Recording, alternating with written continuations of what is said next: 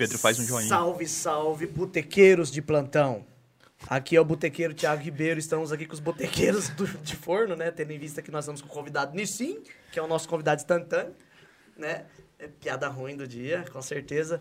Galera, hoje nós estamos com um convidado muito especial, ele é professor de geografia, vai falar com a gente aqui sobre um livro fodástico e também sobre a questão do aquecimento global.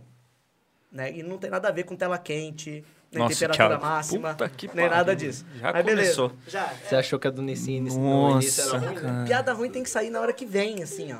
É por, isso que, é por isso que as Não pessoas não assistem a gente. Não Nissin, já vamos dar pedir desculpas, tá? É. É, Então, É por Ah. isso que as pessoas não assistem a gente. é, é, às vezes escapam umas piadas meio bosta aqui. Né? Meio? É. Thiago é campeão Então nisso. você sabe que você não vai ser julgado. Se quiser fazer alguma também, tá? Já tá livremente. Galera, Pior que essas do Thiago não vai ter. Galera, vamos pro que interessa, tá? Antes da gente começar, gostaria aqui de... Corta pra mim aqui, Pedro. Você, Nossa. Você. Você. Faça como a Pombô. Faça como a Dalibir Cervejaria. Seja nosso patrocinador. Hoje nós estamos tomando aqui uma American Lager da Dalibir. Ninguém tá vestindo Pombô aqui, né? Não. Caramba. Mas vista Pombô também. Anywhere. Em qualquer lugar. Ok? Ok, Beleza? beleza. Seja um, um dos nossos patrocinadores. O livro também tá na nossa descrição, né, menino? Você deixou lá certinho? Sim. Se quiser comprar o livro, beleza. Mas vamos pro que interessa. Vamos pro que interessa. força. Vamos pro que interessa. O Nissim. O Nissim. Vinícius. Vinicim, né? Vinícius. Matheus Silveira Martins. Bacharel e licenciado em Geografia pela Universidade Estadual de Maringá, UEM. Bacharel em Direito pela Faculdade de Apucarana. Licenciado em História pela Unicesumar. Pós-graduado em Gestão e Auditoria Ambiental pela UTFPR, pós-graduado em Direito Ambiental pela Universidade Estadual de Londrina e mestrando em Engenharia Ambiental pela UTFPR. Esse é o nosso convidado de hoje, o Vinícius Nissim. Tudo bem com você? Tudo certo. Primeiramente, agradecer o convite aí, né, do Thiago Pai, né? Mandar os senhores para aquele lugar pela essa zoeira inicial aí, apesar de não conhecê-los ainda, né? E nos conheceremos melhor durante esse podcast. Fica à vontade. Dizer a todos que se não procuram ironia e nem polêmicas hoje, o meu mais sincero foda-se para todos vocês que estiverem ouvindo e não quiserem isso, tá? Porque eu não estou aqui para agradar ninguém. E apenas para ser politicamente incorreto, conforme o combinado aqui na hora da execução desse podcast, tá? E é um prazer estar aqui com vocês hoje e ainda bem que tem cerveja de graça. É, essa foi uma das, das prerrogativas que eu disse aqui pro pessoal. É o nisso. fator que convence, né? Exato. Eu falei assim, ó, o Nissin só vem se tiver cerveja. Senão ele não vem, né? Mas, e aí ele exatamente. veio, mas assim, né, Vinícius? Agradecer você aí, cara, ter aceitado o nosso convite. Né? É, eu te conheço já faz mais do que uns 20 anos, mais ou menos, né? Por Não baixo. sei se é felizmente ou infelizmente, né? Mas Tamo aí, né? Parece que, pe- pe- pelo tempo, né? Pelo teu tamanho, pela tua estatura aí, parece que, né? 20 anos, às vezes, as pessoas não acreditam, mas já faz 20 e poucos anos, né? Você tem algo contra gente baixinhos? Não, nenhum, nenhum problema, né? Mas faz uns 20 anos aí que a gente se conhece. E, e, e, e o Nissa, cara, eu acho que é um dos melhores professores que eu conheço. O cara saca muito, entende muito, né, de história, de geografia aí. É um cara aí bem conhecido na cidade. Tem o cursinho lá, o Aprovamos, né? Cursinho aí de pré-vestibular, um cursinho bem legal, cara. E a gente vai, vai conversar aqui sobre diversos assuntos, né, sobre o guia politicamente incorreto da história do mundo. E claro, né, como o Ribeiro falou, falar um pouquinho sobre o aquecimento global, Exatamente. que é uma das coisas das áreas que o Nissin adora. O Nissin gosta muito de falar. Ele é um cara aí, né, um cara que estuda muito essa área do aquecimento global, mas isso a gente vai deixar para falar um pouquinho mais para frente lá no podcast. E para começar, né, já começar o nosso bate-papo aí em relação ao livro, Primeiro, primeira pergunta, por quê? Por que você indicou pra gente esse livro? Tem algum significado pra você? E Olha, esse livro é, é o seguinte, ele é um livro bastante criticado aí, né? Pela galera, principalmente por causa de algumas, assim, alguns clubismos colocados aí no livro em relação a alguns assuntos bem polêmicos, né? E a gente percebe muita gente é, falando muito mal desse livro, né? E, e eu já li ele pela segunda vez para tentar identificar por que, que eles falam tão mal desse livro, né? E, e, geralmente os professores de história ficam muito putos com os que são colocados aqui nesse livro. Eu, sinceramente, não me emputeci nesse ponto, não. É, eu achei que tem algumas informações aqui que até levam a, a, algumas interessantes reflexões. Mas, no geral, ele é um livro bem polêmico, principalmente por abordar assuntos como nazismo, comunismo e até identificá-los como coisas semelhantes, o que é meio que abominado dentro da, da área da história aí, né? Uhum. Mas depois a gente vai falar um pouco sobre isso também, Beleza. né? Mas assim, é um livro que eu acho interessante, polêmico e se é para ser politicamente incorreto no nosso podcast de hoje, nada melhor do que esse livro aqui. É para gerar polêmica, acho que nada melhor que esse livro aqui. Maravilha. É. Legal. Então, vamos, vamos começar, né? Falar um pouquinho do livro. É, nisso. E logo no início do livro ali, ele, ele começa a falar do, do, da história, né? Fala, começa a falar do Império Romano. E, e um negócio legal que ele traz no livro aí, ele fala assim que às vezes a gente pega, pegou muito pesado com Nero, né? Fala assim que talvez Nero não era tão cruel como, como os livros de história e os historiadores falam, falam por aí, né? Então ele fala assim que na verdade Nero botou fogo em Roma, né? Como a gente conhece aí na história tradicional, vamos dizer assim, né? É, Nero botou é fogo em Roma. A gente, pra gente na escola. Né? É. Diz que Nero ficou assistindo lá do palácio, né? Fogo no parquinho e tal. E aí, o que, que você acha? O livro é, fala um pouquinho o contrário disso. E na tua opinião aí, você que, que gosta do Império Romano como ninguém, o que, que você acha do, do Nero? É, o Nero era gente como a gente, né? O Nero, ele gostava de tocar uma arpinha, gostava de ficar lá na sacada da casa dele, tocando só para contrariar e etc lá. E também gostava de fazer algumas apresentações nos teatros, né, de Roma. E só que digamos que ele não era muito afinado e não sabia tocar tão bem assim, né? Então reza a lenda que Nero fez até algumas leis que obrigavam a população romana a ir assisti-lo nesses teatros, o que deveria ser bem legal.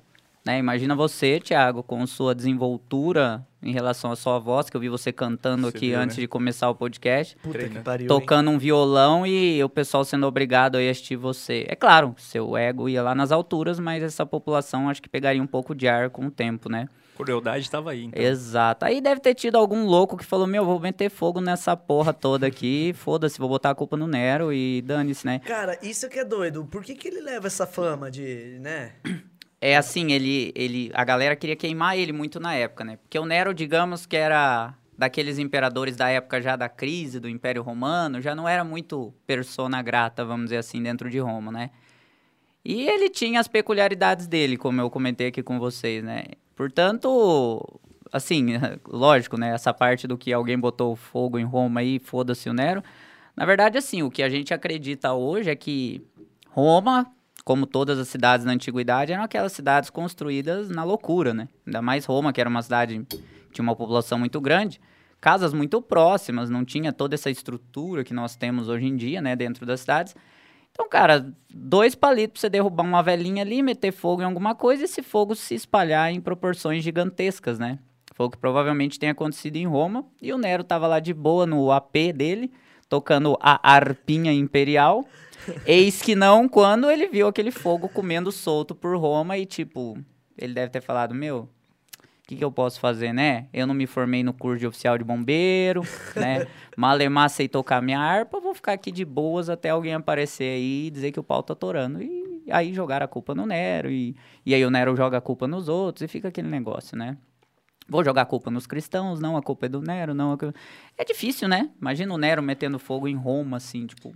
É, é muita Cara, responsabilidade é, para uma então, pessoa só, né? Exatamente. E o, o legal do livro, que assim, no final do capítulo, ele tem as referências de historiadores que encontraram evidência de que diz realmente isso que você está falando, né? O contrário do que é ensinado pra gente na escola.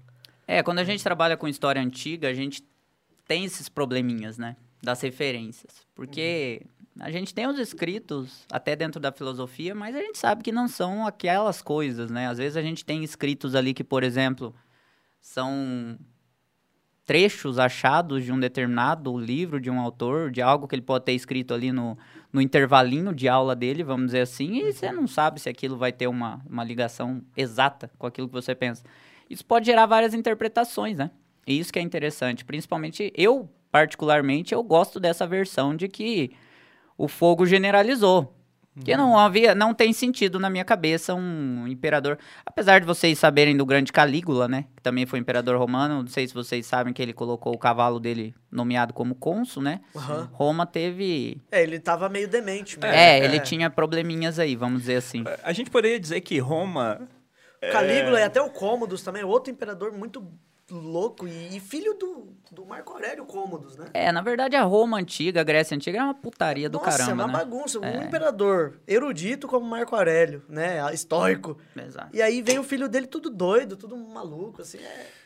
É, é, assim, a gente poderia considerar, então, a Roma antiga como a política brasileira hoje? Ah, com certeza, né? Eu acho que até um pouco mais organizada, É mesmo? vamos dizer assim, né? A gente tinha muitos loucos, né, na Roma antiga. A gente teve muitos loucos que passaram pela política eh, brasileira. Vide Jânio Quadros e seus discursos comendo pão com mortadela e né, seu terninho de marinheiro do Kiko.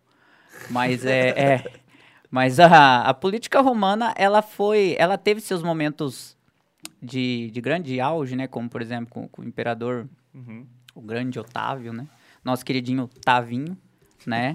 Mas também teve seus momentos problemáticos aí, digamos assim. Mas assim, é, eu prefiro ficar com essa versão de que o incêndio em Roma acabou sendo uma coisa que se espalhou e não que o Nero foi lá, pegou um botijão de gás, falou, vou explodir tudo, dane-se o mundo, né? Odeio Roma, né?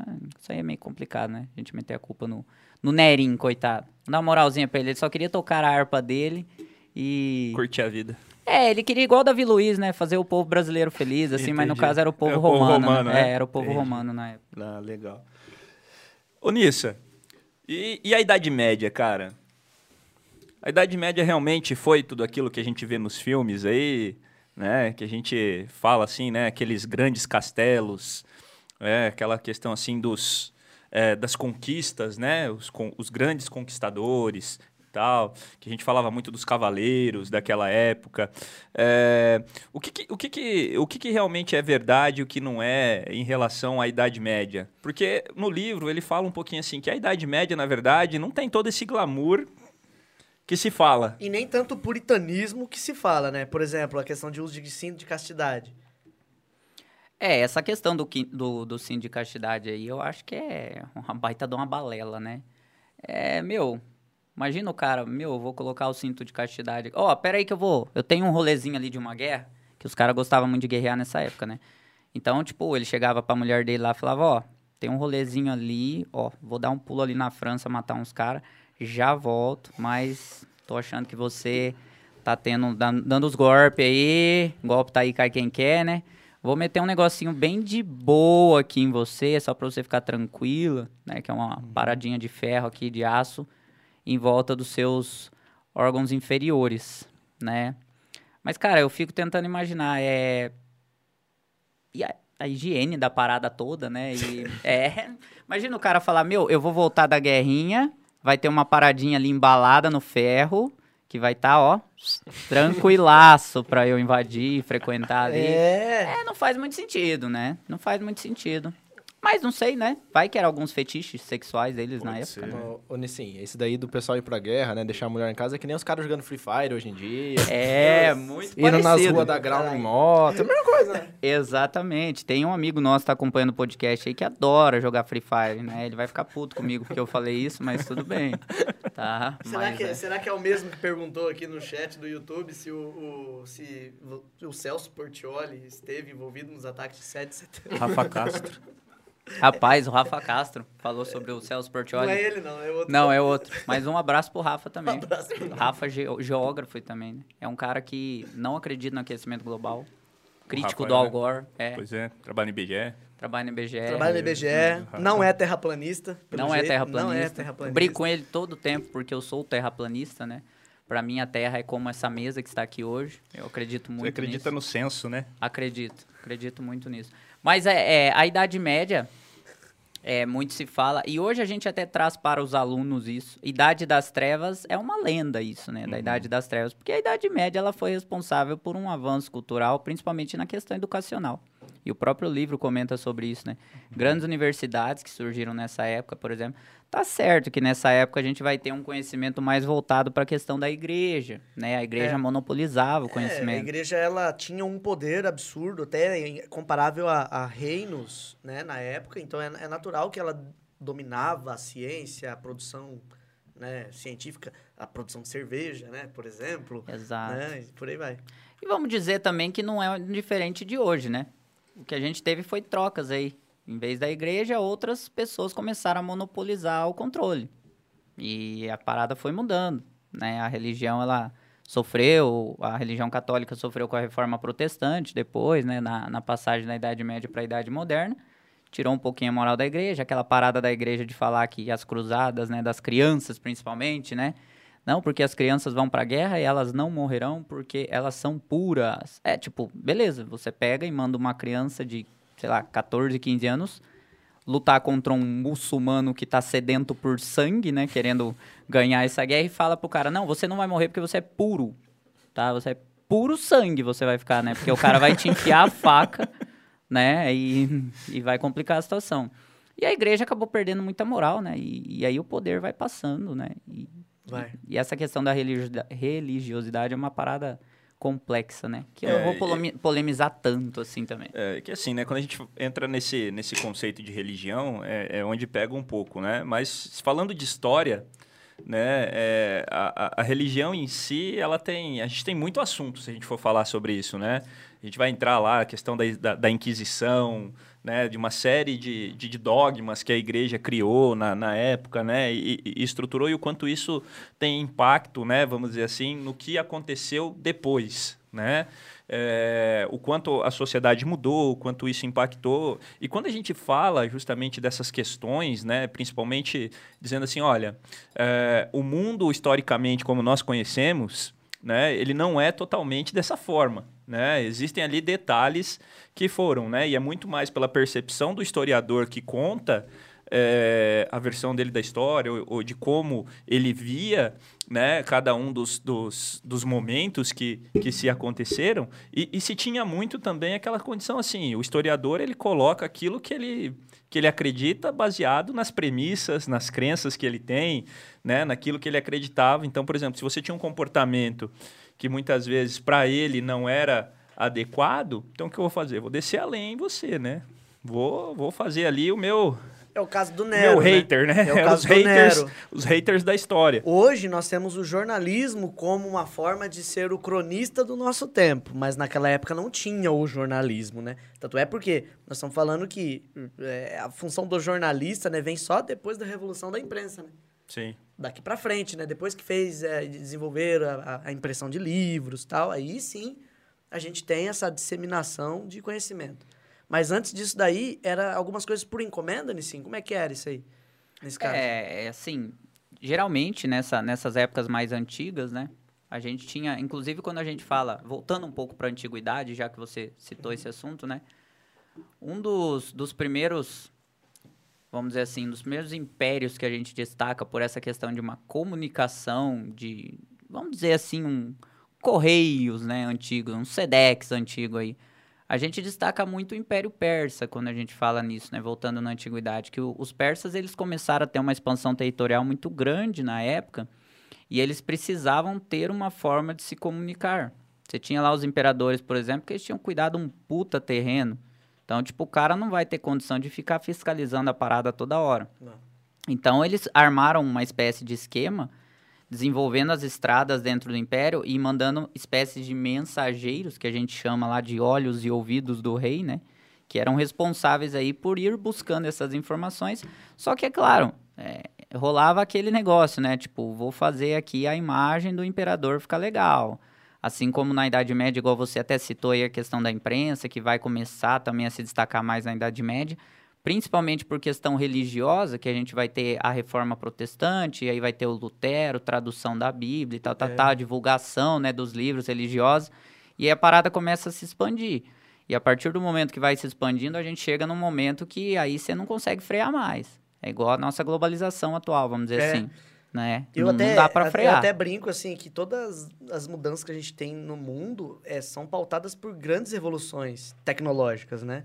Eu, eu brinco até na a palestra que eu dei essa semana, eu falei sobre isso, que é a, a primeira revolução, assim, mapeada, a revolução agrícola. Essa mudou, né, assim, todo o perfil de comportamento humano absurdamente.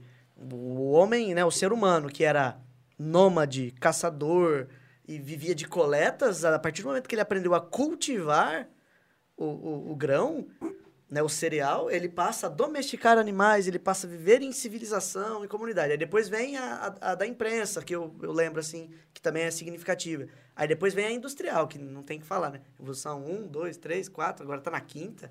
É, tá difícil até acompanhar tudo isso, né? Mas as evoluções, elas têm essas, esse papel importante, né? Na mudança do, do, do ser humano, principalmente comportamento, né? É, inclusive como até facilitadoras dos nossos marcos históricos, né? Através dessas revoluções que a gente consegue dividir, por exemplo, igual tu estava falando aí da Revolução Agrícola, né? A gente consegue praticamente ter um marco divisório aí quase da pré-história para a história com a Revolução Agrícola. O que Lógico. foi a Revolução Agrícola? A revolta da enxada? A Revolução Depois Agrícola... eu conto piada ruim. Você escutou isso aqui? Que bosta, velho. A Revolução Agrícola, cara, foi um bando de petista lá que começou a... Lá. É, não vou entrar nesses detalhes. É melhor. Tá, é melhor, pra não polemizar. É. Pode polemizar. Polemizar. Tô brincando, mas assim, é, eu concordo. Essas evoluções, elas foram extremamente importantes aí. E a Idade Média, ela é um período que, cara, muita gente critica. Mas assim, é igual vocês tinham comentado aí. É aquele olhar, né? Quem que falou que a Idade Média é a Idade das Trevas? Os renascentistas, que haviam sido dominados pelos bárbaros na Idade Média. Então, nada melhor do que eu falar que a Idade Média foi uma bosta. Por quê? Porque daí eu defendo meu peixe. Eu sofri, né, É naquele lá, momento, então eu me agora... ferrei, é... exatamente. Eu me ferrei, os caras me dominaram, então os caras são ruins. E eu sou o bonzão, eu sou o renascentista. E aí o livro até vai falar, né, em um momento aí, sobre essa polêmica dos renascentistas, de alguns cientistas que tinham até ligações com a igreja. Alguns eram muito próximos. A igreja gostava de algumas ideias de alguns caras. E eu acredito que isso possa ser realmente ter fundamento, porque imagina, a igreja está passando por um momento complicado, né? Um momento de transição ali. E o que, que vai acontecer? Ela precisa buscar um apoio para mudar um pouco a vibe deles. Então vamos buscar esses caras que estão estudando mais aí o conhecimento e tal. Você acredita que toda mudança né, histórica, as revoluções, como a gente está falando aqui, né, ou até mesmo a construção do. Fugiu um pouco do livro, mas tô, tô É, ok. é, É, Não, mas o livro fala Mas sobre o, as o livro revoluções. fala sobre as Fala revoluções, sobre né? as revoluções. É, e quando ele fala dessas revoluções, uma coisa que eu vejo muito no livro ali, e é isso que você está dizendo, né, que é a questão da percepção e a questão assim de fazer essa troca. Ó, os renascentistas falavam mal da época por causa, né, que eles sofreram e tudo mais. É, é, essa evolução, né, de história sempre foi, né, por exemplo, assim, a gente pode dizer que a história sempre foi construída porque tudo se baseava em instituições de poder. Ah, você fez uma pergunta muito legal.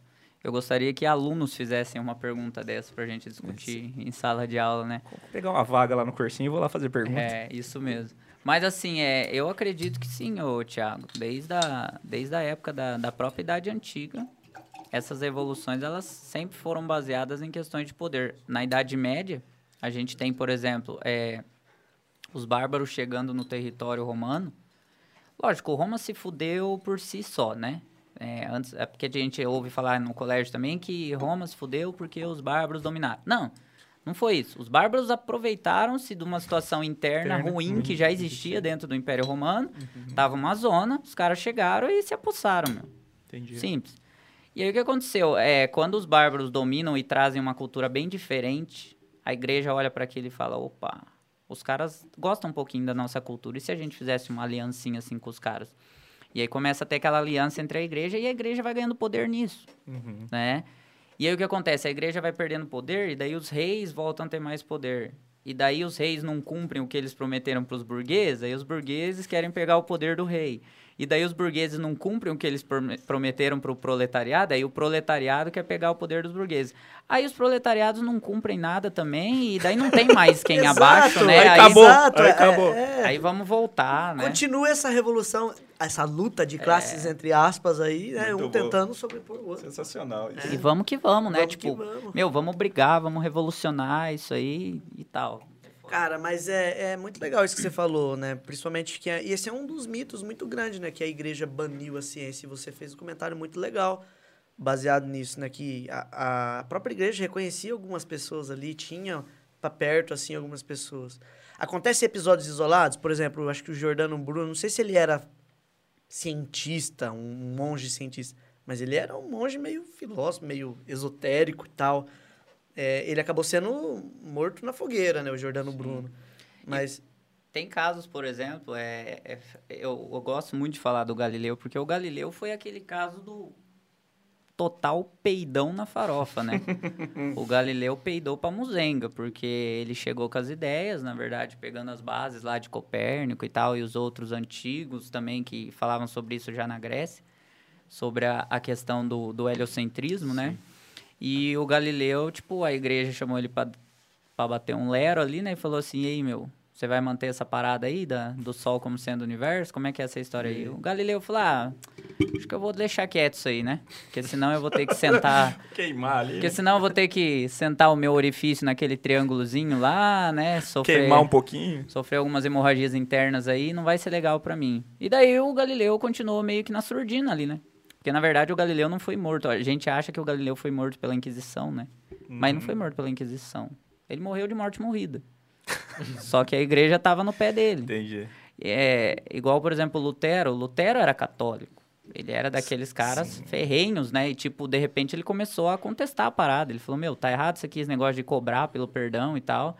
E aí ele deu, meteu o louco, foi lá e colou as 95 teses lá na porta de Wittenberg, né? Da igreja de Wittenberg, e falou, meu, parada é a seguinte, indulgência na casa do caramba. Pregou lá, criticou a indulgência em 95 teses lá, e os caras chamaram ele pra conversar também, e ele foi fugindo. Então teve aquela galera que se ferrou, mas teve aquela galera que, que deu aquela escapadinha, né? E isso acabou desenvolvendo. Mas, é- eu, assim, eu, eu desconfio muito dessa de que, tipo, ah, na igreja abolia totalmente. Cara, não, não dá pra você falar isso, porque a própria igreja, o desenvolvimento das universidades, as próprias faculdades, lógico que elas tinham aquele teor voltado mais pra religião, mas você tinha cursos à parte também, que não eram cursos estritamente religiosos, né? Então, eu acho que a gente acaba exagerando um pouco, às vezes, pelo clubismo mesmo que a gente tem, às vezes, dentro da história, né? eu vejo que a universidade, principalmente na Idade Média, a- dentro da, da igreja, né, ela era extremamente pragmática. Ela ensinava ao nobre o que o nobre precisava saber para continuar sendo nobre. Exato. né? E você vê assim que a, a universidade, ela sempre foi forte dentro da igreja, até pelas referências que tem, né, Ti? Você vê ali, é, você acho que já leu alguma coisa de Santo Agostinho, Já. São Tomás de Aquino. Pô, os caras, é, eles eram, eles dominavam os clássicos, né? Aristó é, Sócrates, Platão, é, Aristóteles, eles dominavam os clássicos, cara. É incrível isso. E era uma leitura meio que proibida, assim, não, não era recomendável fazer esse tipo de leitura naquela época, né? Então eu vejo assim que realmente a universidade católica ela era muito forte, muito, muito potente assim para a nobreza que tinha condição de estar tá, lá. É interessante isso que você falou, porque se a gente for pegar a ideia do, do monoteísmo, do cristianismo, é muito parecida com o que Sócrates pregava, né? Só que numa versão monoteísta. Sócrates falava da questão do quê? Do mundo das ideias, Das ideias. né? Que é Exato. tipo, é Deus, É fé. é fé. É fé. Tá lá, já e tá aí- lá, acredita que tá lá, já tá no mundo das E ideias. aí a igreja, é isso, o Nietzsche critica muito isso, né, Tiago? Você que é um leitor assíduo aí de Sim. Nietzsche. É, então é interessante isso, como as coisas parecem que se encaixam, né? Ou é muita coincidência, ou né, é só a gente que tá meio louco das ideias. Mas a Às parada. vezes faltou cerveja. É, a parada vai se encaixando, né? Tipo, não tem como dizer que o pensamento grego não influenciou no monoteísmo, no certeza, cristianismo. É impossível você falar isso. Porque, querendo ou não, a religião, ela prega, cara, sem polemizar, independente da fé de cada um, né? Porque eu também sou católico, você sabe, né, Uhum. Sim, Thiago? sim. É, se a gente for pensar bem, a gente às vezes para e pensa, pô, eu tô me ferrando aqui, mas eu vou me dar bem lá depois, né? Eu tô me ferrando aqui, mas eu vou me dar bem depois. Um depois que a gente não sabe, É, na verdade, como é que contar funciona. ainda, né? É, ninguém voltou pra contar ainda. Então, Sócrates era tipo isso, né? Tipo, ó, o conhecimento tá lá, lá em cima, tá? Aonde? Ah, tá em algum lugar aí, mas ninguém vai chegar não, só os bons mesmo. Então, né? É, é difícil. É difícil, Cara, né? mas é legal você ter comentado isso, né? Porque realmente uma coisa não anula a outra, né?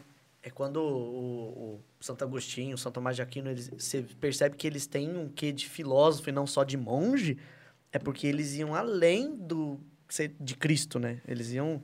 não vou- além de Cristo ficou feio falar assim, né? É difícil ir além do mestre dos mestres, mas, né? Porque eu também sou católico. Mas assim, é, eles bebiam de outras fontes de conhecimento, né? E a gente não para pra pensar nessa situação, nesse caso. né? Bebiam de fontes politeístas, né? Politeístas. Politeístas. Politeístas. Para estudar virtudes ainda, né? Exatamente. É, olha só. Amante do deus Baco.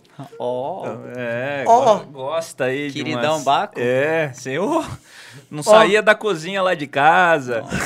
já fui Né, no churrasco com ele. Ô, já. Não, não, não. ô. Não é assim que funciona. É, não. regado a vinhos, Nissa. Regado a vinhos, assim. As pessoas nem sabem, né, a Bom. origem da palavra bacanal, né? Mas vem, É, mas vem do Deus vem Baco, do né? Deus Baco, pô. É, o deus da orgia, né, Ribeiro? Não, tô louco, mano. Tô brincando, calma. Não pega pesado. Não. Porra, caralho. Deus da orgia, você pegou pesado, cara. É, não, não é. mistu- não misture essas duas palavras. Não, né? Você tá polemizando É demais. É, né? É isso, é Não, suruba. É, então tá bom. Mas assim, é... É, é bem legal o livro, né, cara? Porque, como se diz, assim, existe uma série de contradições históricas, né, que ele traz. E aquilo que você falou no início, né? O que, que é verdade e o que, que não é dentro desse processo, né? O que, que realmente é, será? Será que não? Né? Será que aconteceu? Será que não aconteceu isso mesmo? Porque, assim, são perspectivas diferentes que fazem a gente pensar realmente... é, pô, apesar de que, né? Pode ser que tenha sido sim mesmo, né? Como ele está falando no livro, né? Não sei Aham. o que eu aprendi lá atrás, que fala daquela relação. E ele fala ali um momento no livro, ele fala muito sobre, sobre a questão das revoluções francesas, né? Como você falou, né? Os franceses adoram a revolução, né? O francês deu uma deu uma brincada com ele lá, ele faz uma revolução, né? Cria uma cria uma greve e, e- e prega o pau, né? É, e aí, Nissa, ele fala um pouquinho ali que fala assim, ó, a França foi, né, ali dentro de um contexto histórico, numa época, um lugar onde foi referência para as revoluções e é onde a gente surgiu ah, aquelas principais, assim, que muita coisa mudou na história por causa das revoluções, por causa da Revolução Francesa. Né? A Revolução Francesa, vamos dizer assim, foi um marco. Não, não sei se a gente poderia falar assim que foi um marco na transformação da sociedade moderna. Não sei, não sei se a gente podia chamar dessa forma, né? Mas no livro ele fala assim, olha, né, a França fez um monte de revolução que não serviu, mudou um monte de coisa, mas não mudou nada. Pô, o que, que foi o iluminismo francês, cara? Puta que pariu. Os caras vai lá, mata a família real, guilhotina neles pra levar a democracia. E me põe a porra do Napoleão no poder. Que merda foi? Pra mim, foi a pior das evoluções que tem foi, a- foi o iluminismo francês. Assim, mas é uma opinião particular. Foda-se, É, né? é, foda-se. Começando. Avisar os bastidores aí que eu ouvi daqui o som, saiu aqui no, no áudio. Ô, louco, os caras abriram o gemidão ali. É, Ah, tá. o nosso, o louco, nosso, Gabriel. o, Então, no- beleza. o nosso garoto propaganda ali fez um, Agora você abriu Abriu o soltou gemidão. um, abrindo gemidão X dos vídeos atos aqui, ali. abrindo X vídeos aqui. Ó, eu vou, eu vou aproveitar que o Thiago. Fica registrado aí que É. me- menos 100 reais mês que vem. que o Thiago, o Thiago ele puxou pras evoluções aqui. Eu já vou fazer um combo aqui, tá? Tipo um McLanche feliz aqui. Bora! Já vou juntar a Revolução Adoro. Francesa e Revolução Industrial aqui pra gente Show. trabalhar legal, tá? É, bom, é, você falou aí sobre a questão da Revolução Francesa como talvez o grande marco entre as revoluções, né?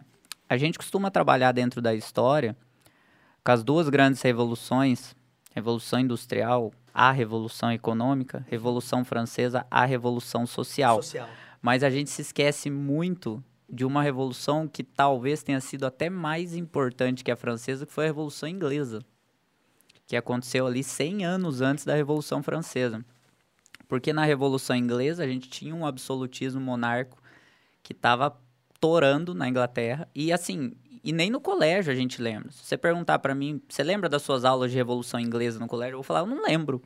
tá? E, e depois eu percebo o quão importante, depois que eu comecei a dar aula, que a Revolução Inglesa foi para a construção do cenário da Revolução Industrial e da Revolução Francesa. Porque a Inglaterra vivia um absolutismo, assim como todos os países da Europa viviam esse absolutismo. Só que a Inglaterra foi a pioneira da queda desse absolutismo, implementando o parlamentarismo. E daí você pega 1689 para frente, até atualmente com a nossa querida Bebeta, né, que já está lá com seus 845 anos, Elizabeth, que foi aluna de Sócrates, Sócrates. né? Rapaz. Porque aquela lá resiste bem, né? Aquela lá tá sobrevivendo até o Covid, cara. Ela sobrevive tudo. Ela sobreviveu à extinção dos dinossauros, é tudo. Ela sobreviveu a tudo, aquela mulher. E quando a Inglaterra ela, ela, ela implementa essa monarquia parlamentarista, praticamente porque a gente sempre tem que ter um exemplo, né? Você sempre segue alguma coisa, né? Você vai falar, putz, vou fazer algo de bom. Vou me inspirar em algumas coisas boas que aconteceram. E aí a galera viu que dava na Inglaterra, falou, vamos tentar também. Aí veio a independência dos Estados Unidos. Concomitantemente com a independência dos Estados Unidos, a gente está tendo a Revolução Industrial na Inglaterra. Só que a Inglaterra, e é, isso é, é coisa que muita gente não entende, né? Porque se você pega a França, um cenário da França em 1789, que foi o cenário da Revolução Francesa, a França era um país agrário. Aí todo mundo fala, nossa, mas a, a, Inglaterra já era desenvolvida industrialmente. Tá, mas a Inglaterra já havia implementado uma monarquia parlamentarista, onde a burguesia já havia chegado ao poder há 100 anos. A França ainda não. Tem uma diferença de tempo ali muito grande. Muito grande. É. E aí a França, tipo, a França, ela. A França é meio recalcada com a Inglaterra, né? Eu sempre acredito nisso, porque os caras tretam no futebol, os caras tretam em tudo. Mas faz sentido, né? Imagina os franceses, puta, os caras estão há 100 anos já lá no parlamentarismo, a gente tem essa porra desse absolutismo aqui ainda. Vamos. E daí os Derrubar. caras vão tentar derrubar o absolutismo e implementam um negócio igual. Então, igual o Thiago é? falou que é a era napoleônica. né? Então, assim, a, a, a Revolução Francesa ela foi realmente um marco de revolução social por conta de todo o contexto, na minha opinião, né? Todo o contexto teórico que ela envolveu. Dos principais teóricos iluministas, franceses, Verdade. Voltaire e etc. O próprio Marat, que, que participou junto com o Robespierre da Revolução Cara, e- Francesa. E, é o Voltaire? Não, eu tô confundindo. É o Montesquieu que, que Montesquieu. suge- sugeriu, né, essa divisão Tripartição, de né? poderes, né? Isso, o executivo, o legislativo e o judiciário. Então, assim, é, não é de tudo perdido também da Revolução Francesa. É, foi a atitude precipitada de colocar um cara popular né, no poder, que era o Napoleão, que estava em ascensão, todo mundo gostava dele. O problema do populismo é isso, né? Todo mundo gostava dele ali, enquanto revolucionário. Depois que coloca ele, fudeu tudo. Tá vendo, menino, É. como é que Assassin's Creed faz sentido? Assassin's Creed faz muito sentido. É, eu acho assim que o grande erro da, da burguesia na Revolução Francesa foi agir Foi ser a burguesia, né? conforme o absolutismo estava agindo. Porque eles criticavam a forma como o rei tratava a oposição, e quando eles chegam no poder com os jacobinos, é a mesma história, e até pior. Eles tratam mal também a oposição. Cerca de 30 mil guilhotinados na época do governo jacobino, um absurdo. E depois os girondinos assumem nesse, nessa ideia de terror jacobino. Ah, os girondinos, que é outra parte da burguesia. Porque daí você começa a ter uma treta entre a burguesia, né? Porque daí, tipo, ah, tiramos o rei do poder, beleza, mas agora quem domina? Hum, baixa burguesia ou alta burguesia? Aí a baixa burguesia mete aquela pressão, Se a chega gente- no poder. Se a gente tá vivendo aí o governo jacobino, caralho, gemidão, no meio de uma reunião como essa, que é guilhotina ou não? Cara, é. Nesse caso, eu sou a favor. Os, jaco- os jacobinos voltarem ao poder, né? Vou chamar, vou chamar o Robespierre aqui pra guilhotinar o gemidão. O gemidão. Mas o, o Robespierre, inclusive, morreu guilhotinado. O cara guilhotinou um monte de gente e daí, na hora dele ser julgado, ele foi guilhotinado. Tipo, meu, então não reclame, né? Você fez isso. A lei, né? Lei E lei. aí vem os girondinos e os girondinos, ó, ia tomar na tarraqueta, o que que eles fazem? Meu, igual o Thiago falou, vamos chamar o popularzão da galera aí, que é o. Napoleão. Todo mundo vai gostar dele aqui, né? Exato, e o Napoleão era um cara muito interessante, porque ele era o cara que sofria bullying, né? Na, na época de, de colégio militar e tudo. Ele era o carinha que nasceu em Córcega, o caipirão, o cara que chegou lá no meio e tal, mas ele se destacava. Ele não foi um dos melhores militares da turma dele, né? Mas o cara conseguiu com o tempo ali. Eu sou, assim, o Napoleão tem muitos defeitos, né? Claro. Mas ele tinha histórico de atleta? Ele Não. tinha histórico de atleta, Nossa senhora. né? pelo menos o, o Napoleão não pegou Covid na, É, isso nos é verdade. campos de batalha. Isso é então verdade. eu acho que ele tinha esse histórico Sabia de fazer atleta. flexão sim. também, né? Sabia, sabia, Sabia fazer flexão. flexão. E assim, é. Mas a Revolução Francesa, eu até falo para os alunos em sala de aula, porque a gente. Nós, professores, costumamos tratar com um glamour a Revolução Francesa. Glamour que talvez não Não existiu. tenha, né? né? É assim, por isso que eu falei para vocês, o glamour da Revolução Inglesa foi maior que o da Revolução Francesa. Mas se eu perguntar para vocês, qual das duas vocês se lembram da época do colégio? Com certeza vocês vão falar da francesa. Com certeza da francesa. E, e, assim, os preceitos por trás da francesa tá, tá na, na nossa.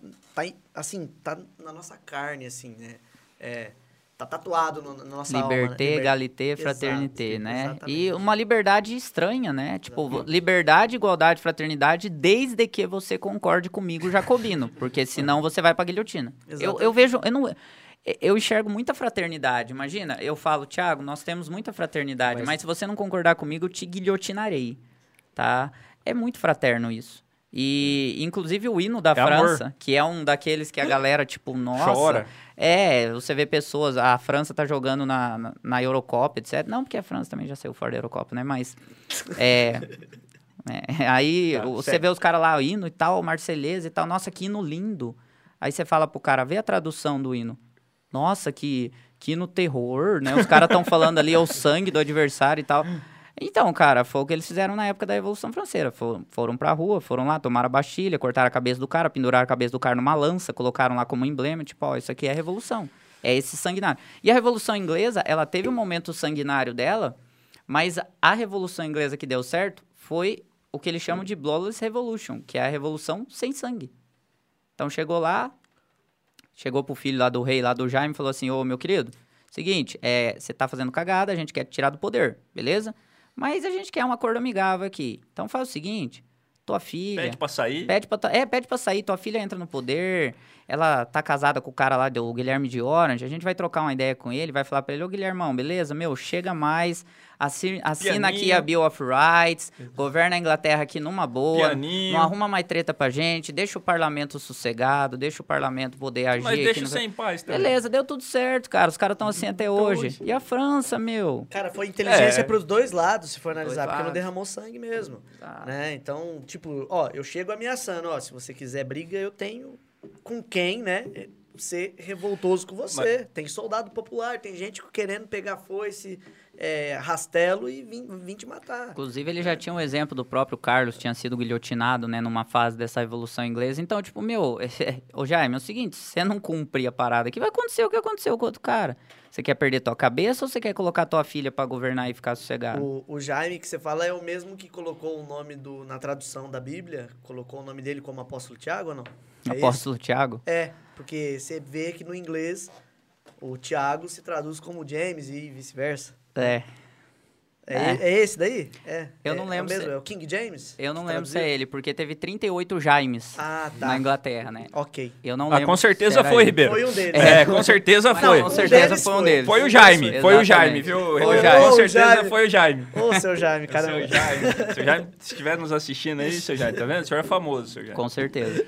Mas, mas assim, eu, eu lendo o livro do Narlock, um- um- uma situação que, me, que fica muito claro pra mim é que, assim, sabe o que parece? Parece que, assim, que existe uma plasticidade histórica, sabe? Assim, a gente tem um, um costume de dizer assim, cara, tem momentos na história que a gente tem que dizer assim, que o negócio é bonitinho, tem, tem hora que a gente tem que dizer que o negócio tem que pegar fogo mesmo, que nós tem que matar todo mundo, tem que ferrar todo mundo, que tem que ser, o negócio tem que ser cruel. É aquilo que a gente, con- que a gente discutiu aqui sobre o Maquiavel, né? E, e pega pra cá, pega pra cá, não sei o quê. Daqui a pouco, não, agora vamos tá na hora de fazer uma revoluçãozinha ali, vamos fazer, vamos, vamos dar uma, uma ênfase nesse negócio aqui e tal. Porque, cara, você vai pegando a história e às vezes você pega, vai assistindo, por exemplo, as séries. Quem assistiu Marco Polo, por exemplo, né? Que você vai falar lá do, do Império Mongol e tudo mais. Cara, é assim, é uma série. É, é guerra pra todo lado. Os caras só brigavam. Os caras não faziam outra coisa. Era pancadaria, pancadaria, pancadaria, pancadaria, pancadaria. E aí hoje você vê assim, ah, a gente tem que fazer, tem que mudar, tem que mudar. Se a gente vir num contexto histórico, né? E isso o livro fala muito, sim, como é que a gente muda?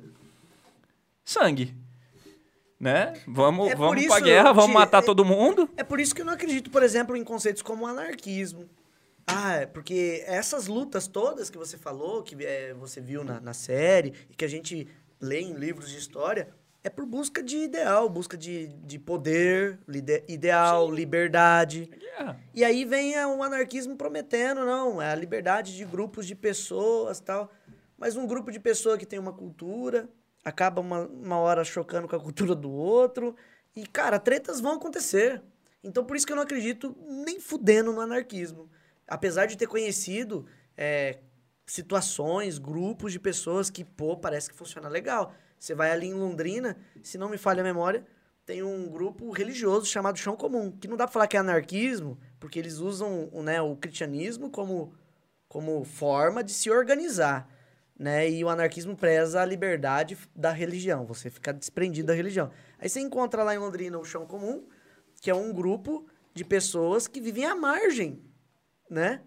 Eles plantam as próprias comidas, tal, fazem o próprio parto das famílias, as próprias cerimônias. É um negócio absurdo, cara. E assim, mas mesmo assim eu não consigo acreditar que o anarquismo funciona justamente porque, por causa dessa questão. é que assim- lutas, lutas e atrás de É, lutas. não sei tal. se isso a gente pode classificar, né, nisso. Você é historiador, você, você- tem mais, mais, até mais, vamos dizer assim, propriedade para falar do que eu. Mas assim, eu não, eu não acho que talvez essa situação aí, Ribeiro, seja assim, uma. ah, os caras se, se declarem anarquistas, né? Eu acho que é mais uma, uma condição assim, viver em comunidade, né? Do que propriamente dizer assim, ah, é aqui é um anarquismo, efetivamente, Então, né? viver em comunidade. Autorregulação. É, é, viver né? em comunidade preza que você vai ter regra de convivência, então, no mínimo. É, então, mas lá tem. Já diria John Locke, né? É, exato. contrato, né? exato. Vamos fazer um contrato contra- social. Contrato social. Contrato social. É. Né? Mas assim, é, eu não vejo que tenha essa, essa condição. Porque, por exemplo, se a gente coloca ali, que nem você falou, né? Eles fazem o mesmo, eles fazem o próprio parto, eles não sei o que lá, eles não sei o que. Cara, querendo ou não, é uma regra que existe entre eles. Interna. É. Não, não é um negócio assim, falou assim, cara, eu vou fazer o que eu quiser aqui. Se eu quiser fazer o parto, eu faço. Se eu não quiser, eu não faço. Eu vou fazer com o que eu quiser. Não, não é. É, é dentro da comunidade. Porque se você É. foge disso, você é expulso da comunidade. Se bem que seria uma cena foda de se ver. É, é estranho, tipo Não, assim, aqui. isso Não, que é legal. quero, não é quero, isso que é legal, porque assim, de acordo com o princípio cristão, não, eu te amo do jeito que você é. E aí a pessoa Há- fala há assim, eu controvérsias não, não quero, não quero fazer do jeito que você falou, beleza. Só que, a- queira ou não, a gente tá falando de sociedade. Quando você entra num grupo social e você percebe que você tá desencaixado, é natural você querer fazer da forma que aquele grupo te aceite. É, é natural você querer fazer de forma cumprir as regras daquele grupo justamente para ser aceito por eles. Então, não tem anarquismo de verdade nisso tudo, né? Existe uma pressão social fodida ainda por trás, né? Fugir um pouco do assunto, mas... Ah, mas beleza, mas por exemplo, você pega o livro, né? Não sei, não sei se isso a gente pode levar para aquilo, mas por exemplo, ele fala do nazismo, né? Ó, ó que tema legal para se discutir, né? Ele fala do nazismo. Que é uma puta né? pressão, né? É, verdade, é uma puta E uma pode pressão. ser que, né, dependendo do que for, a gente sofra, né? Mas, é, por exemplo, ele fala do nazismo. E aí no nazismo, o que, que ele fala do nazismo? Ele fala que, cara, para a Alemanha, na época, você pegar o tal do Hitler lá, era justamente isso. Ele fala assim, Hitler, né, vírgula, um socialista, ele fala no livro. É. E aí, cara, você fala assim, será? Né? E ele explica lá, tem os argumentos dele no livro. Eu não, eu, eu não, não concordo muito, né? Para mim não faz muito sentido. Ó os né. Para mim não faz muito sentido. Ah, pra mim faz. Mas assim, o, o que que não faz sentido, né, Ti? É que, tipo assim, o próprio nazismo perseguiu os seguidores do- do- dos ensinamentos de Marx. É por isso que, que fala assim, não. Aí a controvérsia É. né, nisso. Então, assim, o que que o, o nazismo perseguiu os judeus? Ah, O tal do holocausto, que não é só tal, né, cara? Tentam negar isso aí, mas eu não consigo negar. Não tem como, né? Então, perseguiam judeus, negros e marxistas. Não, perseguia É. todo mundo que não tinha, que não era ariano, considerado Pode ariano. ser, Era pode todo mundo, ser. não, era É. todo mundo. É. Era todo mundo que não era ariano. Então, então, por isso que talvez não faz sentido falar que o nazismo é socialista. Uma vez, nos corredores da Unespar, a gente comentou sobre esse assunto. Porque foi bem na época que o, da campanha presidencial, o Bolsonaro fazendo a campanha, e muitos falavam fascista, né, nazista, e por aí vai. E daí a gente começou a debater esse conceito. Pô, estão chamando o cara de fascista, por quê? Né? Até hoje ainda não me desce esse argumento. Apesar de que ele fala monte, o nosso presidente fala umas coisas assim que até aquilo que eu concordo fica estranho que ele fala, né? E aí, é, aí assim, a gente debateu sobre esse assunto e, e ficou aquele, aquele climão no corredor da universidade. Porque a gente, eu, eu expus minha opinião falando assim, cara, né? Parabéns, senhor Thiago. Daí a gente. É.